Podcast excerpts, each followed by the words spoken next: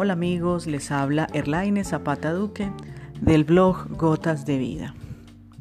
En este ratico quiero compartir una reflexión muy a propósito del Evangelio de Marcos 8, 27, 33, donde Jesús les dice a sus discípulos, o les pregunta más bien, ¿quién dice la gente que soy yo?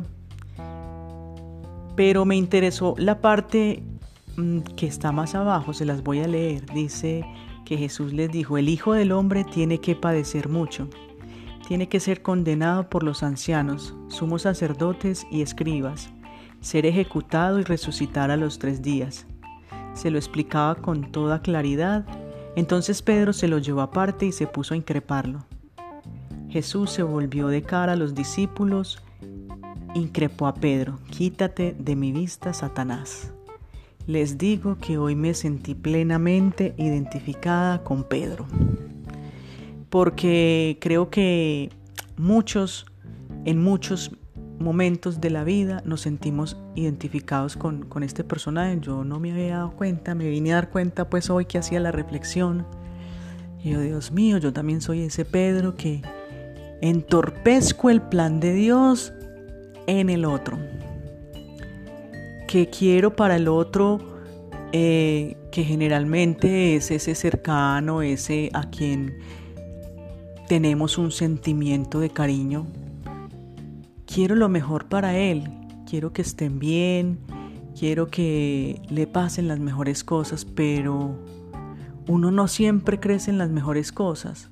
Uno crece en la dificultad, uno crece en el sufrimiento.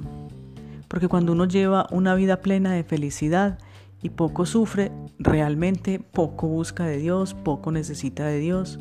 Pero cuando nos damos cuenta del sufrimiento, queremos evitarlo, inclusive para nosotros mismos. Ay, no, yo no quiero pasar por esta situación, yo no quiero soportar tal dolor.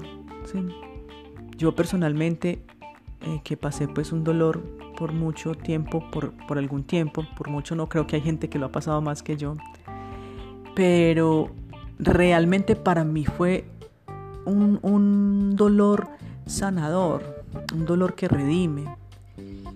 Y hoy, hoy reflexionaba sobre eso con Pedro. Pero aún así, a pesar de haber vivido esa situación o varias veces muchas otras situaciones de dolor, no solo físico, sino también emocional y hasta espiritual. Pero uno no quiere eso para los queridos, para los cercanos. ¿Y quién te dice que con el sufrimiento esa persona no va a ser mejor persona? Que con el sufrimiento no se está puliendo. Porque acordémonos que también nos dice la palabra de Dios que con el dolor, con el calor, con el fuego, se prueba el crisol. Muchas veces somos probados en el crisol, en esos dolores, en esos sufrimientos, y no nos estamos dando cuenta, los queremos evitar. Bueno amigos, les quería compartir eso. Espero pues que muchos también se sientan identificados, identificados con Pedro. Que el Señor los bendiga pues y la Virgen los acompañe.